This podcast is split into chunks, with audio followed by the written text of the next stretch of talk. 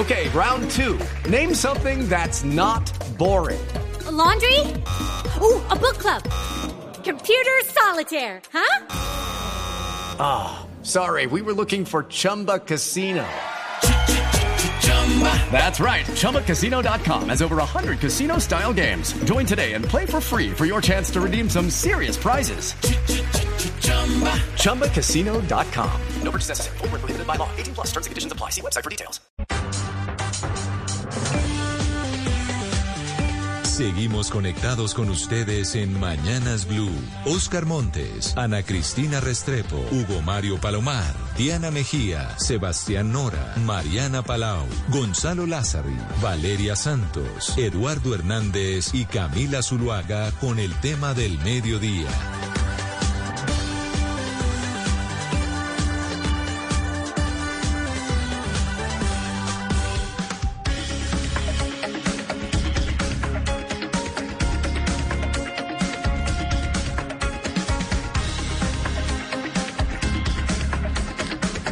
Son las 12 del día, 16 minutos, hora de nuestro espacio central. Aquí estamos en Mañanas Blue cuando Colombia está al aire y queremos analizar un poco lo que fue el discurso de transmisión de mando, tanto en la policía como en las fuerzas militares, hechos que ocurrieron este fin de semana.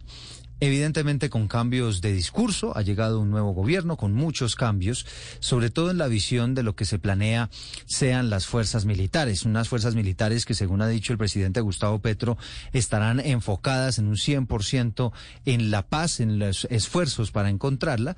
Y habla el presidente Gustavo Petro de ese concepto de la seguridad humana también de esa cercanía que deberían tener las instituciones a los ciudadanos. Así que queremos conversar de eso con diferentes expertos para que nos ayuden a analizar este asunto.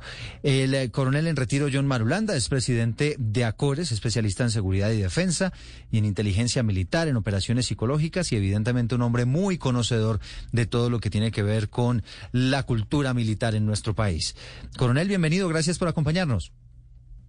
No, muchas gracias a usted por su amable invitación y quedo a su disposición. Muchas gracias, coronel. Y también invitamos a esta hora del mediodía al doctor Hugo Acero.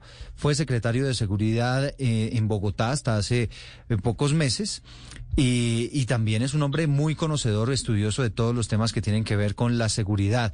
Y lo hemos invitado para que nos ayude a analizar este asunto. Doctor Acero, bienvenido. Gracias por estar con nosotros.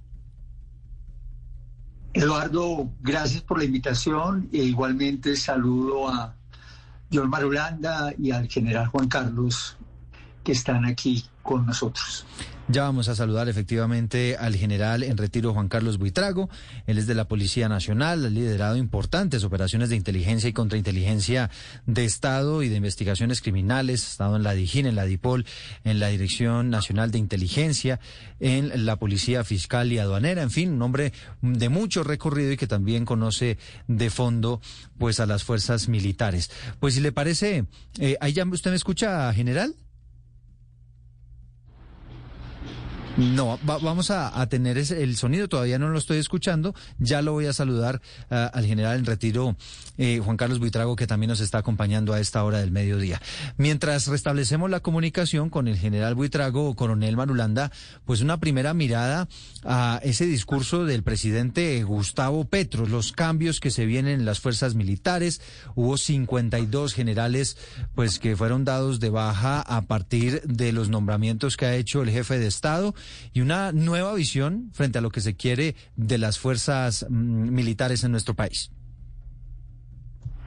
Pues mire, eh, lo que oímos ayer del presidente en la ceremonia de relevo del mando, eh, a mi modo de ver y en el criterio de ACORE, es mucho más de lo mismo. No hay ninguna novedad en lo que él propone que los soldados y agentes puedan llegar a generales está estatuido. El general Zapatero fue soldado en su momento, de modo que ahí no hay nada nuevo. Que ahora el ejército tiene que buscar la protección de la ciudadanía. Eso siempre ha sido una constante dentro de las fuerzas militares, proteger a la comunidad, proteger a todos los civiles. Que ahora las fuerzas militares, y hablo de los militares, no de la policía, que las fuerzas militares deben eh, funcionar con la, eh, la, doctrina de la seguridad humana, es un nuevo concepto que llega por primera vez a nuestros manuales, porque la seguridad que estaba basada en la doctrina del enemigo interno hace rato que dejó de funcionar en el país. Ahora se está trabajando todo lo que es la acción cívico-militar desde hace mucho tiempo, desde la guerra, desde la época de la guerra de guerrillas en el Tolima y todo esto. De modo que no vemos en el discurso del presidente algo realmente novedoso. Salieron 52 generales y almirantes. Hombre, el propio, el propio presidente dijo, ahí se pudieron haber cometido injusticias. Nosotros creemos que sí, pero la realidad es que las estructuras, tanto de inteligencia como operacional, siguen funcionando gracias a los subalternos de esos jefes que salieron en su momento. Son los que mantienen todos los contactos, relaciones y demás. Son los suboficiales lo que hacen que esas estructuras se muevan. Luego el que llegue ahí como comandante lo único que tiene que hacer, como nos enseñaron en la escuela militar, es no sabe, aprende. Y eso es lo que están haciendo los nuevos comandantes de las diferentes fuerzas militares en el país. Mm. General Buitrago, ya lo tenemos ahí en línea, al general en retiro Juan Carlos Buitrago, que como decimos, pues es un amplio conocedor de la Policía Nacional y ha trabajado en muchas dependencias, eh, en la Dirección de Inteligencia y en la eh, Policía Judicial, en fin, un hombre de muchísima experiencia. General, gracias por acompañarnos y una primera mirada de esos discursos de transmisión de mando del presidente Gustavo Petro. Buenas tardes, de nuevo muchas gracias por la invitación. Un saludo muy especial a mis compañeros de panel. En eh, general. Quisiera, asegurarme si me escuchan bien. Sí, señor, aquí le estamos escuchando fuerte y claro. Judy was boring. Hello. Then Judy discovered chumbacasino.com. It's my little escape. Now Judy's the life of the party. Oh, baby, Mama's bringing home the bacon. Whoa. Take it easy, Judy. The Chumba life is for everybody. So go to ChumbaCasino.com and play over 100 casino style games. Join today and play for free for your chance to redeem some serious prizes. Ch-ch-chumba. ChumbaCasino.com. No purchase necessary. Void where prohibited by law. 18 plus terms and conditions apply. See website for details. Perfecto. Eh, no, yo creo que aquí, eh, sin duda alguna, fue un acierto del presidente Gustavo Petro la designación de la nueva cúpula policial cabeza del mayor general Henry Armando Sanabria Celi y la brigadier general Jacqueline Navarro, dos oficiales de altísimas calidades personales y profesionales. Soy personalmente eh, compañero y amigo del general Henry Sanabria y conozco desde la escuela sus calidades, su honestidad, sus valores, su formación profesional. Y como lo dije recientemente en una de mis columnas de opinión, es quizá el maestro más importante en derecho de policía que tiene el país. Él ha participado de manera eh, igualmente en la construcción de muchas leyes del Código Nacional de Convivencia y Seguridad Ciudadana, de la ley de inteligencia, de las leyes que han regulado el control del espectro electromagnético y además tiene una experiencia importantísima en todos los ámbitos de la Policía Nacional. No solamente ha propinado golpes importantes como contra el crimen organizado nacional e internacional, sino también ha dirigido la Policía Metropolitana de Cartagena, es experto en educación, en administración de la salud, en los procesos administrativos y de bienestar de la policía. Y la general Jacqueline Navarro es experta en educación policial. bajo su responsabilidad se ha depositado gran parte de la formación de las, patrulleras, de muchos eh, policías, pero también de oficiales y suboficiales. Entonces, por un lado, Creo que hay un acierto en la designación de la cúpula y no comparto la opinión de quienes indican, quienes han escrito, que se ha designado una cúpula sumisa para acabar o para menoscabar o debilitar la policía. Claro, pero el otro factor, coincido con, eh, con mi coronel John Marulanda en el sentido de que si ha habido un golpe estructural, categórico a la capacidad del sector seguridad y defensa en la lucha contra el crimen organizado.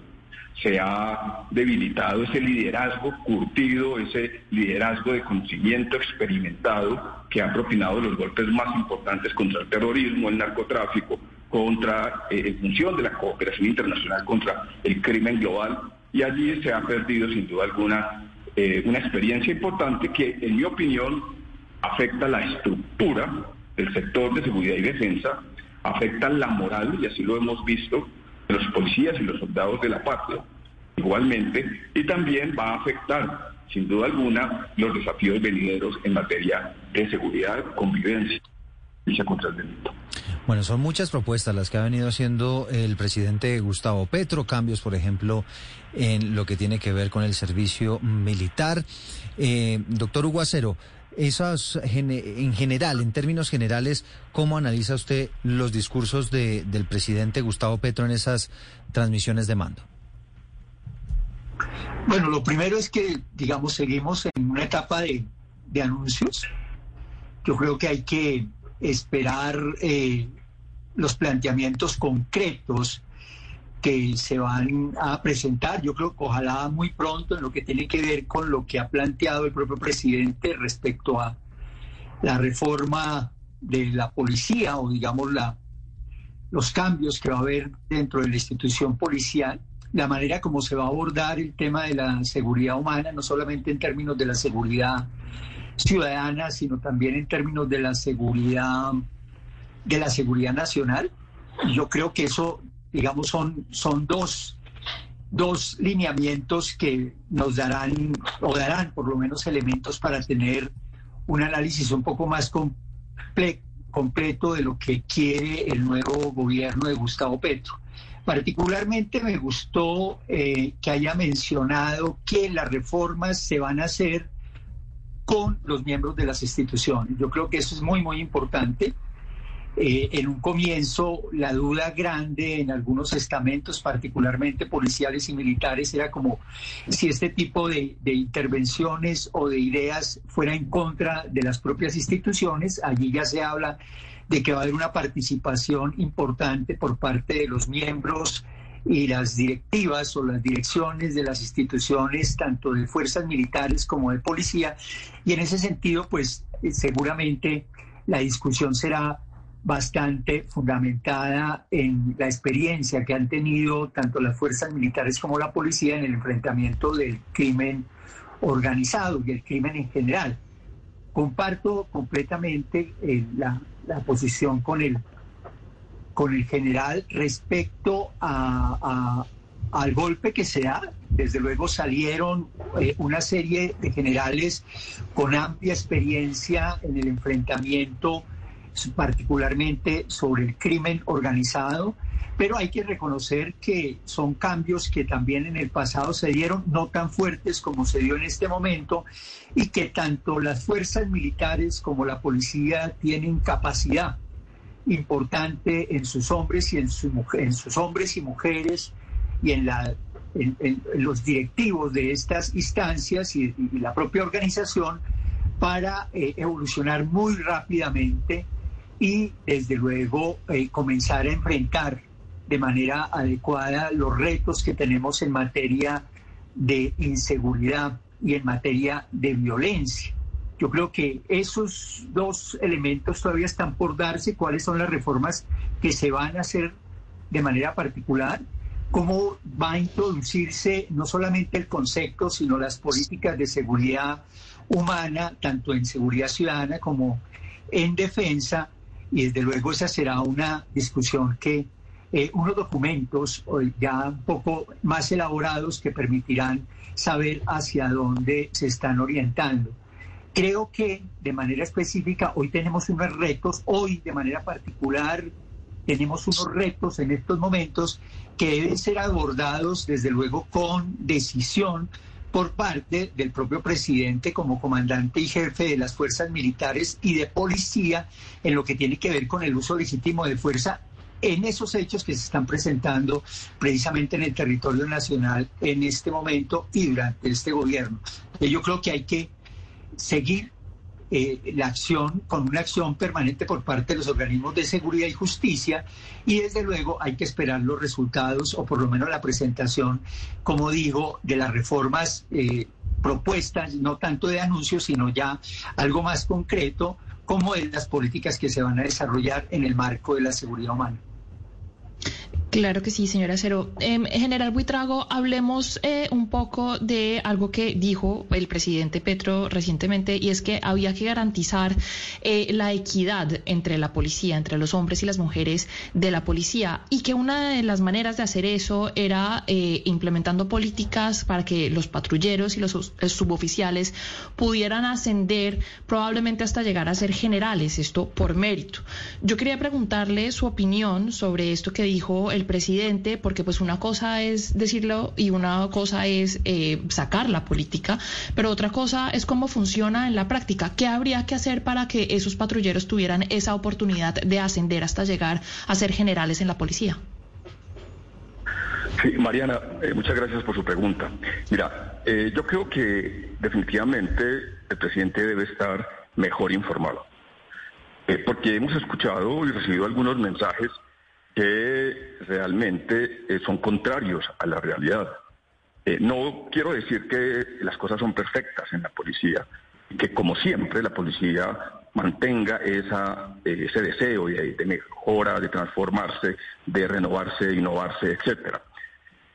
Hay dos cosas claras para responder su pregunta, Mariana. La primera de ellas, hace muchos años, la Policía Nacional de Colombia tiene un convenio con el gobierno de Sueca, Suecia, perdón, el gobierno sueco, Suecia, para trabajar los derechos de género, para fortalecer la política de género en la Policía Nacional. Y es un trabajo que se realiza de manera sistemática, en acompañamiento y financiado por el gobierno de Suecia y la policía ha venido avanzando en cabeza de la Inspección General de la Dirección de Derechos Humanos en esta tarea. Segundo, los soldados y policías de la patria hoy en día pueden ser generales de la República. Y un mensaje como el que hemos escuchado en el señor presidente de la República, que los oficiales, antes de ser oficiales, deben ser patrulleros, y que cualquier patrullero podría ser general. Esto tiene una complejidad enorme que hay que analizarse de manera cuidadosa, de manera técnica, de manera rigurosa. Lo primero que habría que decir es que hoy cualquier patrullero, de la Policía Nacional, si tiene los méritos, si no tenga las posibilidades económicas, puede acceder al grado de oficial y posteriormente puede ser general de la República. Es más, el patrullero aplica porque reúne los méritos, la misma policía le financia sus estudios en la escuela de cadetes, sigue inclusive pagando su salario mensual. Ese patrullero accede al grado de oficial y en el futuro puede convertirse general de la República. Pero también muchos jóvenes que hoy desean ingresar a la Policía Nacional entran becados, inclusive no solo por la Policía Nacional, sino por otros ministerios, el Ministerio de Educación, el ICETEX, inclusive por la Embajada Americana, los afros, los raizales y otras eh, comunidades de las minorías han sido becados por programas de asistencia de otros gobiernos, entre ellos programas de USAID de la Embajada Americana. La preocupación en este sentido es que se crea que, y ha ocurrido en otros países, la única manera de generar igualdad o de democratizar la policía, para utilizar el término del presidente, es permitiendo que los unos puedan acceder a unos cargos de liderazgo y viceversa, y que los que acceden a cargos de liderazgo primero, primero tengan que cumplir con eh, labores de base. La policía acaba de superar una transformación profesional muy importante, obedeciendo precisamente a la crisis que enfrentó el nivel ejecutivo, así a puertas de implosionar. ¿Por qué? Porque no todos pueden llegar a ser comisarios, no todos pueden llegar a ser generales de la República. Precisamente en el propósito de subsanar ese inconveniente tan serio que venía enfrentando el nivel ejecutivo, lo que hizo la policía fue crear y volver a lo que en una época existió, que fue la base policial. Es decir, los antiguos agentes, dragoniantes especiales de la policía, hoy son patrulleros especiales de la policía, que son aquellos jóvenes que quieren ingresar a la policía, en dar un servicio a la comunidad y no tienen interés de acceder a cargos de liderazgo, ni de dirección, ni de mando, ni de control, sino que sí quieren que se mejoren sus condiciones económicas y profesionales, pero mantener ese servicio a la comunidad en esa escala jerárquica que es la de patrulleros. Y, y, claro, estoy de acuerdo con el presidente en el sentido de que sí es necesario ampliar la posibilidad de que muchos jóvenes, talentos valiosos, que vienen de hogares que no tienen la suficiente eh, solvencia económica, que por méritos intelectuales, físicos, psicotécnicos y que después de haber superado todo el proceso de incorporación pueda ingresar a la policía mediante un programa de beca o de subsidio o de manera gratuita, como lo ha dicho el presidente, porque hay muchos jóvenes que no pueden ingresar al escalafón de oficial precisamente por eso, porque no tienen la capacidad económica de hacerlo. Claro, no tienen la capacidad económica y por más de que existan estas intervenciones de las que usted nos habló para poder brindarle la oportunidad por lo menos a algunos patrulleros o algunos suboficiales para que lleguen o puedan ascender, pues también es cierto que muchos no lo logran hacer y también es cierto que muchos pues tienen unas condiciones salariales muy bajas y que los incentivos para quedarse en la policía son pocos después especialmente de que el Consejo de Estado sacara un fallo que dice que ya se pueden empezar a retirar los 20 y no a los 25 años. Es decir, retener la fuerza dentro de la policía se vuelve cada vez más difícil. ¿Por qué, por ejemplo, es tan difícil, y esto es inusual en muchas otras partes del mundo, la mayoría del mundo, que a los policías, sobre todo también a los policías que vigilan, que hacen las labores de vigilancia, se les pague más? Es muy inusual que se les pague por lo menos lo mismo que un soldado. Eso pasa en Colombia, más o menos son el mismo salario. ¿Por qué no se les puede remunerar mejor a esas personas, a esos patrulleros, a esos suboficiales que hacen esas tareas tan difíciles en las calles de la ciudad, de las ciudades de Colombia.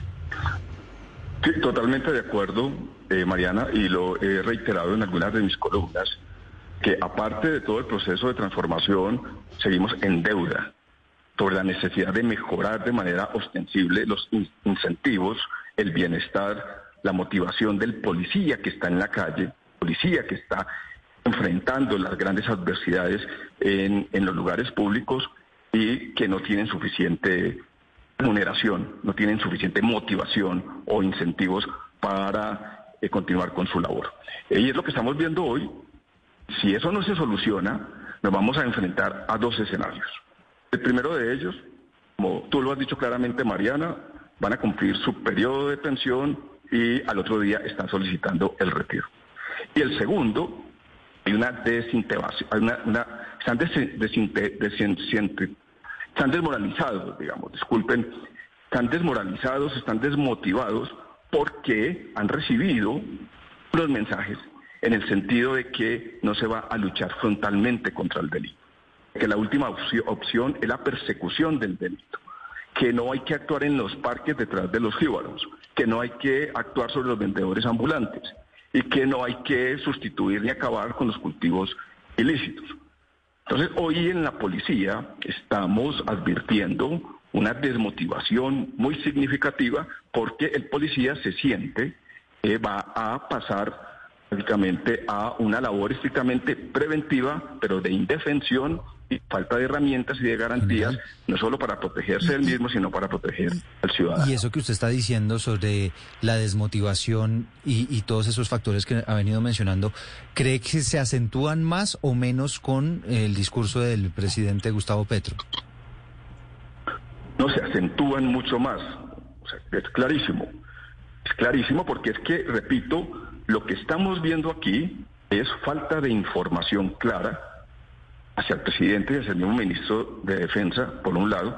Segundo, que quienes están asesorando y transmitiendo de manera directa y durante la campaña y desde el retiro estos mensajes y estas propuestas y estas recomendaciones al presidente de la República es un grupo de eh, oficiales, con todo el respeto, y de suboficiales y de soldados y policías de la patria, que de alguna manera, algunos de ellos fueron destituidos, fueron retirados salieron en no muy buenas condiciones de la institución.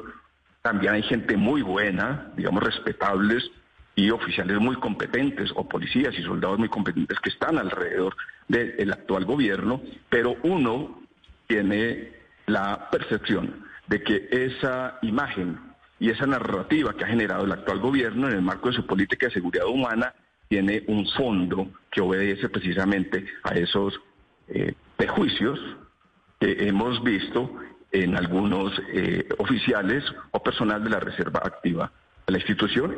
Y también, por qué no decirlo, lo dije en una de mis columnas sobre eh, las desconfianzas y los prejuicios eh, en la fuerza pública frente a la elección del actual gobierno, unos sectores, unos núcleos duros que hacen parte del actual gobierno, del pacto histórico, que tradicionalmente han generado unas heridas hasta ahora incurables con el sector de seguridad y defensa y con los soldados y policías de la patria. Son las 12 del día y 39 minutos. Los estamos acompañando con este panel muy interesante a propósito de lo que ocurrió con esas, con esos discursos del presidente Gustavo Petro, algunos planteamientos que representan evidentemente un cambio. Eh, Coronel Marulanda la posibilidad de que se acaben las batidas, de que haya cambios también en el reclutamiento de jóvenes y seguramente ir hacia la posibilidad de que el servicio militar no sea obligatorio. ¿Usted cómo analiza esa situación y qué tanto riesgo puede representar de que el ejército pues se quede sin personal suficiente para operar?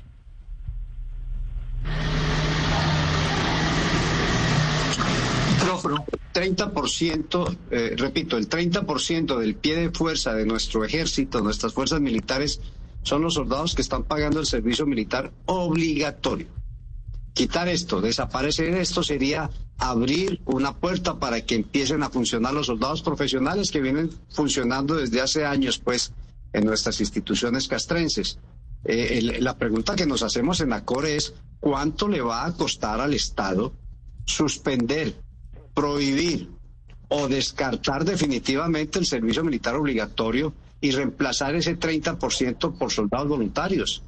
Sume usted y eche cuentas y diga a ver cuánto vale en prestaciones sociales, en servicios de sanidad, en todo lo que ellos eh, eh, como soldados profesionales requerirían en un ejército que no está hecho por soldados por soldados eh, que prestan su servicio militar obligatorio. Nosotros, además, déjeme decirle que eso ya fue ordenado por la Corte Constitucional. Ayer el presidente no dijo nada nuevo.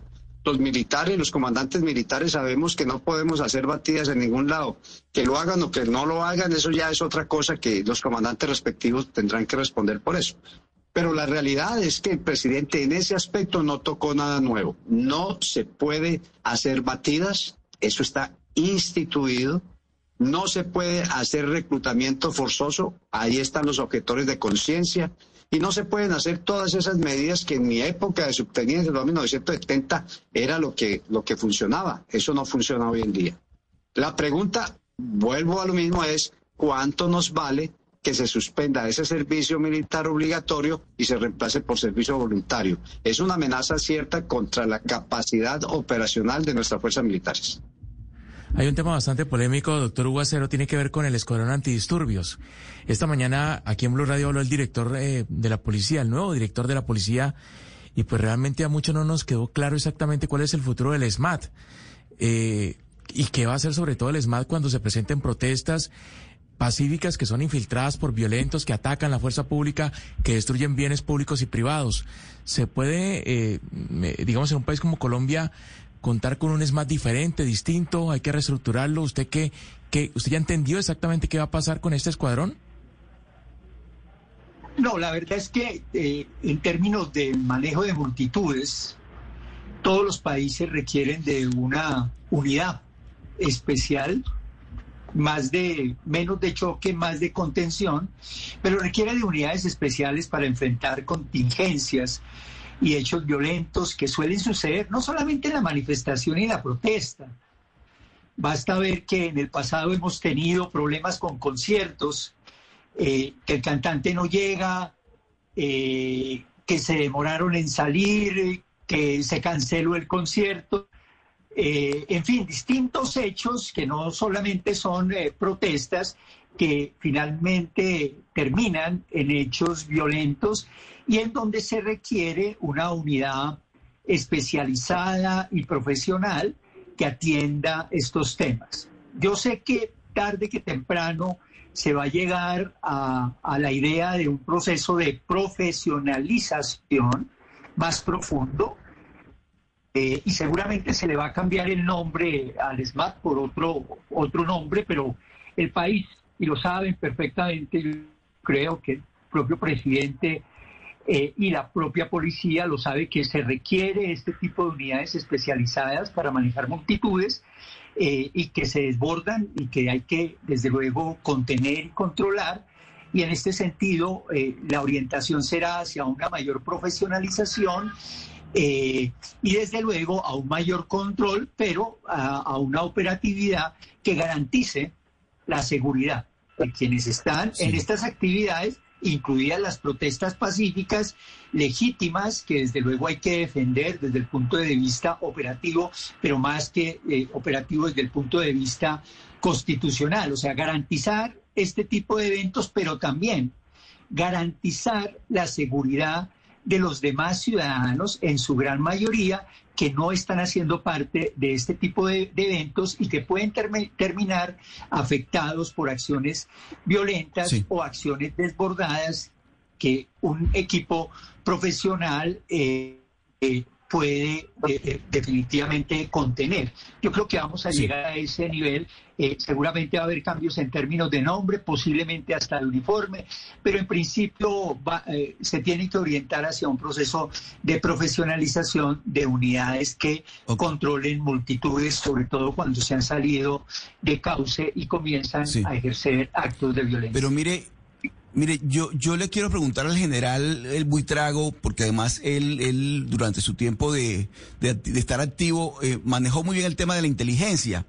General Buitrago, mire, eh, el presidente Petro ha dicho en varias oportunidades ya que la idea es darle una reorientación, eh, hacer énfasis en el tema de las direcciones de inteligencia, más hacia la corrupción, la lucha contra la corrupción, que la lucha contra, contra el enemigo externo, por ejemplo, que es una función vital en la, inteligencia y en la contrainteligencia, eh, las organizaciones criminales y, y, y demás.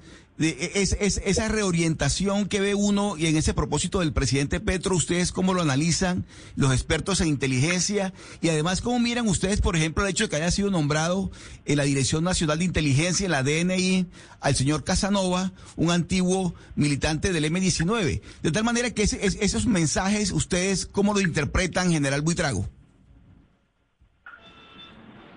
Muchas gracias. No, mira, eh, sí hay profundas preocupaciones porque eh, la inteligencia universalmente prácticamente se desenvuelve en tres ámbitos, digamos en cuatro ámbitos. El primero de ellos, una inteligencia con fines de prevención. Hey guys, it is Ryan. I'm not sure if you know this about me, but I'm a bit of a fun fanatic when I can. I like to work, but I like fun too. It's a thing. And now the truth is out there. I can tell you about my favorite place to have fun. Chumba Casino. They have hundreds of social casino style games to choose from with new games released each week. You can play for free anytime, anywhere and each day brings a new chance to collect daily bonuses. So join me in the fun. Sign up now at ChumbaCasino.com. No purchase necessary. BGW. Void were prohibited by law. See terms and conditions. 18 plus. Segundo, una inteligencia criminal en función de evitar el delito y de coadyuvar en la investigación que realizan los, eh, sobre todo la policía judicial, para esclarecer los delitos. Tercero, una inteligencia de Estado, una inteligencia que tiene incorporada la contrainteligencia de Estado es decir, el país define unos, en el marco de la Ley Nacional de Inteligencia, unos intereses externos especialmente sobre los cuales se debe focalizar su atención, incluyendo aquí el, tema o los ámbitos del espionaje y el contraespionaje cada día más creciente y amenazante. Y una cuarta inteligencia que es fundamental, la inteligencia contra el crimen organizado nacional. Entonces, si la inteligencia va a tener un enfoque estrictamente de lucha contra la corrupción, no solamente se va a desnaturalizar la esencia y la naturaleza o la misionalidad de la inteligencia, por un lado, sino que todo lo anteriormente que he mencionado va a quedar al garete. Es decir, la prevención se va a debilitar, es decir, la inteligencia criminal en función del delito no va a funcionar, es decir, la inteligencia para proteger los máximos intereses del Estado no va tener la suficiente capacidad. General Buitrago. Cuarto, la inteligencia en función del crimen organizado nacional e internacional. Como lo hemos visto, salieron los más importantes líderes y gestores de los golpes más grandes en los últimos años, formados en inteligencia, investigación criminal, y aquí es otro activo que pierde el país. Sí, general Buitrago, pero, pero para hablar, pero para hablar de esa inteligencia y con respecto a esto que usted nos está diciendo, pues y además que esa es su fortaleza, pues hay que recordar la historia reciente de Colombia y mirar desde el Estatuto de Seguridad. Hemos visto que se cerró el DAS. Si usted mira los hallazgos de la Comisión de la Verdad, se muestra cómo ha sido activa la participación de los organismos de inteligencia para eliminar sindicalistas, para eh, eliminar militantes de izquierda, pues desde los años 70. Entonces yo le quiero a usted preguntar, yo le quiero preguntar en general pues por dónde empezar, porque claro, usted nos está diciendo las cosas que funcionan y uno quiere que funcione lo que funcione, pero lo que hay que atacar es lo que no ha funcionado y que ha tenido un costo muy alto en términos sobre todo de, la oposición, de quien piensa distinto. Oh, totalmente de acuerdo. Y con esto no quiero decir que la inteligencia en Colombia es perfecta. Pues es más, que eh, digamos, eh, aquí he sido testigo tanto frente al ESMAD como en la construcción de la inteligencia nacional el esfuerzo que se han hecho, que se ha hecho en las últimas tres décadas por tener el mejor modelo tanto de una fuerza antidisturbios como el ESMAD, como de los mejores servicios de inteligencia del país.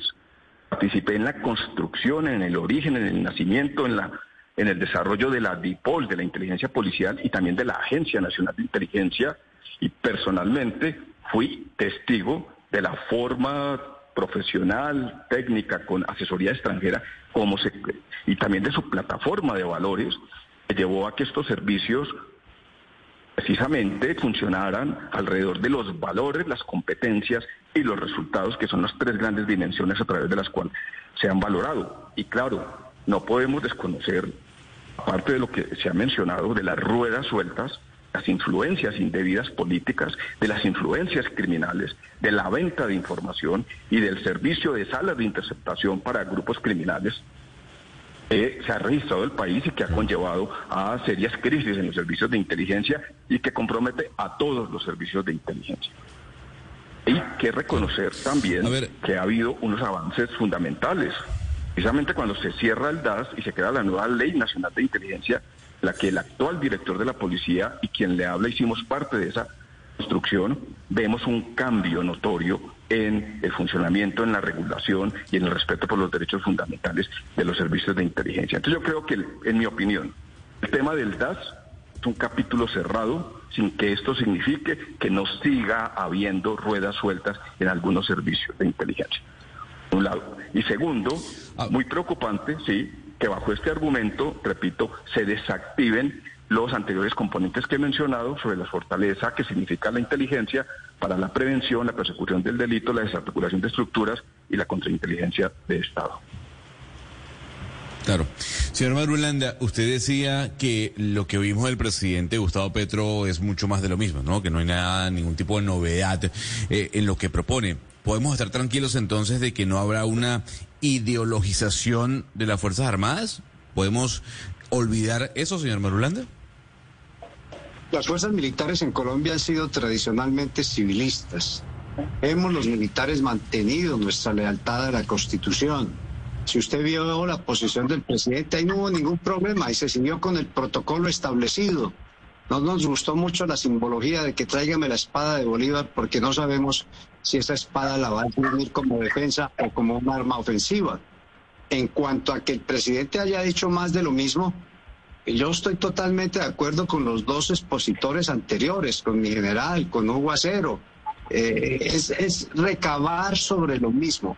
¿Que hay novedades? Sí, claro, hay novedades. Ahora se llama la, la estrategia o la doctrina de la seguridad humana. Eso es dijéramos, relativamente novedoso para nosotros, que se debe suspender el servicio militar obligatorio, como dice el ministro, sí, pero entonces, ¿quién va a pagar los soldados voluntarios? Que todas esas cosas, todo ese ideario que él presentó, el presidente, se nos hace que es más de lo mismo, porque todo eso está legalizado, todo eso está instituido, y hago capítulo aparte de la policía, que tiene otro etros, otro entorno, mm, este sí, operativo, eh, entonces uno dice, bueno, ¿y qué hay de nuevo eh, en, el discurso del presidente?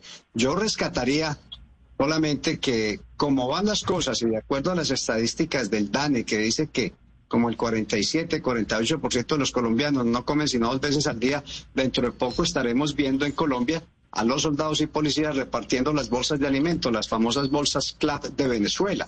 Y eso es muy complejo. Eso también es como la declaración del ministro del general eh, eh, eh, Padrino. Dígame, Gonzalo. Claro, entonces, señor Marulanda, se lo pregunto además como, como venezolano. Venezolano.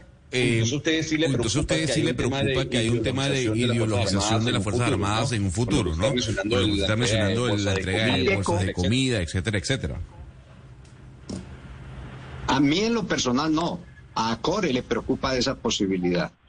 Recuerde usted que 48 horas después de su asunción como presidente, vimos a nuestro canciller Leiva muy contento hablando con el primer ministro de Irán y ese mismo día se reunió la bancada de las ex-FARC con el señor de Irán. Y entonces nosotros saltamos rápidamente la pregunta, ¿cómo así? Y entonces vamos a tener nosotros en Colombia instructores en nuestros cuarteles, no hablo de la policía, en nuestros cuarteles vamos a tener instructores cubanos, rusos, chinos, iraníes, eso, es lo que está buscando el, ministro de Defensa venezolano cuando dice urgentemente quiere hablar con el ministro de Defensa colombiano. Recuerden que Padrino López está desde el 2014 dirigiendo la fuerza pública eh, bolivariana. Y es la fuerza pública bolivariana la que sostiene el Estado. En manos de quien quiera que esté, sostienen a los que rigen el país en Venezuela. Y aquí la fuerza pública cumple la misma tarea. Nosotros sostenemos la integralidad del Estado, la perdurabilidad de lo que hay basados en la Constitución y, por supuesto, el derecho que tienen los que lleguen al poder para hacer o dejar de hacer lo que les corresponde. Entonces, nosotros vemos con preocupación eso. No es que no, haya, no hayamos podido dormir, no dormimos tranquilos, pero sí le, damos, le hemos dado muchas vuelas al asunto. Vamos a repartir bolsas clave con como Venezuela. Se nos van a aproximar los iraníes, ¿Y qué pasó con los rusos? Ahí, ahí vi el embajador de Rusia hablando en una cadena de televisión diciendo a la opinión pública lo que nos había dicho en privado a la junta directiva de Acore hace ya casi un año. Entonces está repitiendo lo mismo, exactamente lo mismo. Nos quejamos porque le está vendiendo armamento a Venezuela y él dice no se quejen, si usted quiere le vendo lo mismo. Entonces, eh, ante ese panorama y, y sabiendo que Petro es el primer gobernante de extrema izquierda, que llega al poder en Colombia, son muchas las dudas e inquietudes que nos asaltan a solo 15 días de haber asumido el poder. ¿Y qué tanto los inquieta a ustedes, los, integrantes de la Reserva eh, General Buitrago, el tema de la moral de la tropa, lo que ustedes llaman la moral en, en la tropa, sobre todo con la salida de 50 altos oficiales que estaban ahí esperando una oportunidad para ascender? Sí, y detrás, no, eh, lo he dicho claramente, eh, la tropa está desmoralizada. Los policías sienten que se ha ido un liderazgo importante, las carreras de muchos oficiales que perfectamente durante una generación completa podrían eh, haber aportado con su experiencia y conocimiento y trayectoria y con todo un equipo de trabajo detrás de ellos a el mejoramiento de las condiciones de convivencia, de seguridad y de lucha contra el delito cambia abruptamente a partir de un mensaje, una política del gobierno actual en el sentido de que se desactivarán los grupos al margen de la ley, habrá paz total, etcétera, etcétera, mientras se avanza en un proceso de transformación. La desmoralización que acompaña a los policías de Colombia está especialmente, digamos, eh, aferrada a, primero, que se han ido generales ilustres se sacrificaron por la patria durante muchos años, con grandes expectativas de crecimiento y de aporte al país, ¿no? Dos, frente a la incertidumbre que rodea a los policías de Colombia, lo que ha dicho el gobierno en el sentido de que la persecución del delito es la última instancia, por un lado. Dos, las políticas blandas frente a problemas que pueden generar un desorden social categórico y significativo en las ciudades. Y tres, el paso de la policía al Ministerio del Interior en el propósito de convertirla en una policía eminentemente preventiva. Creo que aquí hay bastante expectativa e incertidumbre en la Policía Nacional. Yo le quisiera preguntar al señor Marulanda, es decir, con la exposición que nos acaba de dar, usted nos está diciendo cosas que usted imagina o adelanta, es decir, usted habla de, reuniones con, Irán, de la repartición de bolsas CLAP, que eso no ha sucedido en Colombia, sino que es usted lo que imagina. Pero usted, por ejemplo, ahora, durante el programa no nos ha mencionado algo que sí ha sucedido en el ejército, que está constante. Si el ejército ha cumplido de tal manera con su, pues, con su eh, defensa de la constitución, de su mandato constitucional, entonces, porque en este momento están procesados eh, el señor Mario Montoya o Paulino Coronado? Eh, ¿Qué son los falsos positivos? Es decir, cómo mirar a la luz del momento de hoy eso que está sucediendo y decir que sí se está, que si el ejército ha protegido a cabalidad con la Constitución. Pues eso sí son hechos, eso, sí son hechos, eso sí son hechos, no son imaginaciones. Yo fui subalterno del entonces coronel Mario Montoya Uribe y él jamás a mí me ordenó que debía darle, ocasionarle o generarle algún tipo de baja. Y le, estoy hablando de Arauca, cuando yo era comandante del grupo Reis Pizarro, de modo que no tengo ninguna queja en contra del general Mario Montoya. El general Paulino Coronado también fue subalterno mío y hace poco hablé con él allá en el Catatumbo. Y en realidad lo que uno encuentra ahí es más un delirio persecutorio para querer presentar al Ejército Nacional como los grandes culpables de todo lo que sucedió en la historia reciente de Colombia. Pero es que también están las FARC. Es que no solo fueron los militares, algunos militares que se salieron del orden establecido. No, señora, ahí están las FARC que fueron criminales al 100% frente a los militares que con mucho reato y con mucho cuidado eh, desafortunadamente cayeron en esas conductas que son ilegales, ilegítimas y fuera de cualquier parámetro estatutario de la institución. Luego, lo que usted me dice, pues sí, hombre, Qué vaina que tengamos un comandante general, qué vaina que tengamos un comandante de brigada indiciados, problema. Pero es que también tenemos los jefes de las FARC que ahora están en el Congreso, que son culpables directos del asesinato de muchos campesinos en el país y están felices ganando sus emolumentos y sus dietas parlamentarias. ¿Dónde está el equilibrio de esa situación. ¿En dónde? Entonces metemos a la cárcel, como el caso del general Arias Cabrales, que está recondenado a sus 90 años de edad, mientras quienes causaron el holocausto del Palacio de Justicia están gozando las mieles del Estado. Eh, creemos que eso no es justo. Lo digo yo desde el punto de vista de los retirados. Creemos que eso no es equilibrado. Esa es la respuesta. Una en punto de la tarde, el coronel en retiro John Marulanda, presidente de ACORE, gracias por habernos acompañado en este espacio. Un gusto, Eduardo. A usted muy amable y a todos los panelistas, a Hugo, a mi general, a todos, muchas gracias. Al general Juan Carlos Buitrago, general en retiro de la policía, también gracias por habernos acompañado en este espacio, al igual que al doctor Hugo Acero, exsecretario de Seguridad de Bogotá. Hasta aquí Mañanas Blue cuando Colombia está al aire. Ya viene Meridiano Blue con las noticias de Colombia y el mundo. It's time for today's Lucky Land horoscope with Victoria Cash. Life's gotten mundane, so shake up the daily routine and be adventurous with a trip to Lucky Land. You know what they say. Your chance to win starts with a spin. So go to LuckyLandSlots.com to play over 100 social casino-style games for free for your chance to redeem some serious prizes. Get lucky today at LuckyLandSlots.com. Available to players in the U.S., excluding Washington and Michigan. No purchase necessary. VGW Group. Void where prohibited by law. 18 plus. Terms and conditions apply.